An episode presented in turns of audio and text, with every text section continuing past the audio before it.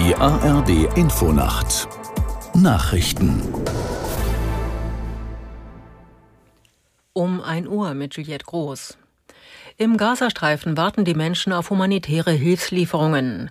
Nach Informationen des ARD-Studios Tel Aviv ist der Grenzübergang zwischen Ägypten und dem Gazastreifen weiterhin geschlossen. Aus Tel Aviv Björn Dake.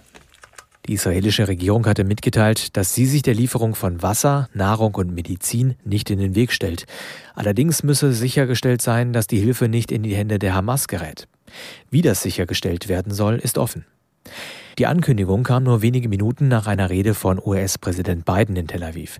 Darin bekräftigte er noch einmal, dass die USA an der Seite der Israelis stehen, auch militärisch und finanziell. Biden kündigte an, sich im Kongress für ein 100 Millionen Dollar Paket stark machen zu wollen. Der UN-Sicherheitsrat hat sich mit den kriegerischen Auseinandersetzungen im Nahen Osten befasst. Dabei ging es auch um die Frage, ob und wie der Konflikt zwischen Israel und der Hamas auf diplomatische Weise gelöst werden könnte. Aus New York, Charlotte Voss.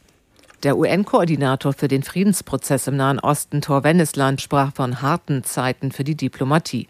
Aufgrund seiner Treffen und der Dynamik, die er vor Ort beobachte, sei er sehr besorgt, sagte Wennesland.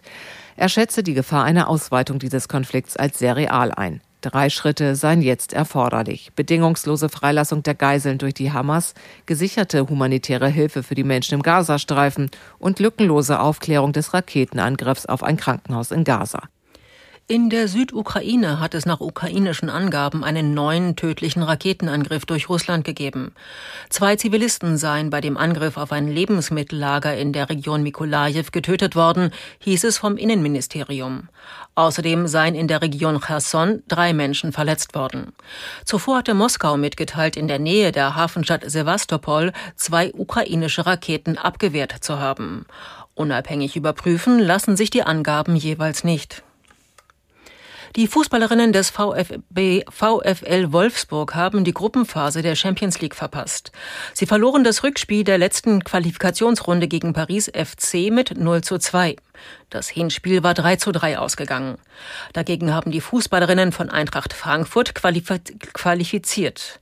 Nach dem 5 zu 0 im Hinspiel gegen Sparta Prag gewannen sie das Rückspiel mit 3 zu 0. Das waren die Nachrichten.